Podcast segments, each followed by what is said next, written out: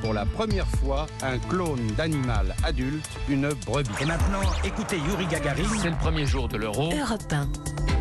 7h24, c'est l'heure du jour où votre plongée quotidienne dans la boîte à souvenirs d'Europe 1 matin. Bonjour Lord d'Autriche. Bonjour Dimitri, bonjour à tous. Il y a 60 ans, un petit jeune faisait ses débuts dans le chant classique, un certain Luciano Pavarotti. Le ténor italien a alors 28 ans ce 23 février 63, quand le monde découvre son immense talent dans La Bohème de Puccini à l'Opéra de Vienne. Oui, itinéraire unique d'un ténor classique qui aura chanté aussi avec Bono, James Brown et Madonna. L'art lyrique n'est pas réservé à une élite cultivée, disait Pavarotti. Alors on ne devient pas un grand chanteur sans discipline. En 1984, Pavarotti parle de son travail quotidien sur Europe 1. Vous voyez le piano, tous les jours je fais une demi-heure de vocalise comme quand j'étais étudiant.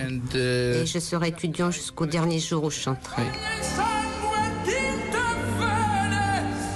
Monde veut connaître le secret de la voix puissante de Pavarotti. Son collègue chanteur Roberto Alagna donne quelques indices en 2005. Il a une voix du bon Dieu, il a une, façon d'émettre le son qui n'est pas orthodoxe, c'est-à-dire qu'il utilise que les fréquences aiguës et il réussit grâce à sa corpulence à amplifier cette harmonique aiguë qui fait que tout d'un coup ça va résonner. Et dès les années 80, pour ses concerts partout dans le monde, il faut faire la queue des heures pour se procurer un billet, comme ici à Paris en 92. Là, il y a un vent de folie qui passe sur les amateurs d'art lyrique et Pavarotti fait toujours déplacer les foules. Ici, dans cette queue, il y a une dame qui a vu Calas, qui a fait la queue euh, deux jours à Covent Garden.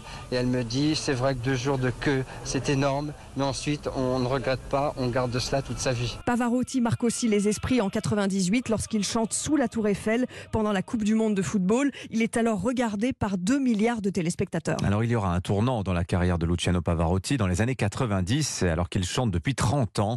Il révèle qu'il ne sait pas lire la musique. Oui, il ne connaît pas le solfège, il ne se fie qu'à son oreille. Il connaît la musique par cœur et donc euh, il ne retient que les paroles. Le prince des ténors transcrit sur des carnets d'écoliers des signes ascendants ou descendants pour suivre la ligne rythmique et la mélodie des œuvres qu'il interprète. Il souffrait de ne pas connaître la musique, mais il disait que c'était trop tard pour apprendre. Pavarotti est mort en 2007 à 71 ans d'un cancer du pancréas. En plus de 40 ans de carrière, il a vendu 100 millions de disques. La Pavarotti et son indispensable mouchoir blanc. Merci Lord d'Autriche pour ce bain de mémoire grâce aux archives sonores d'Europe 1.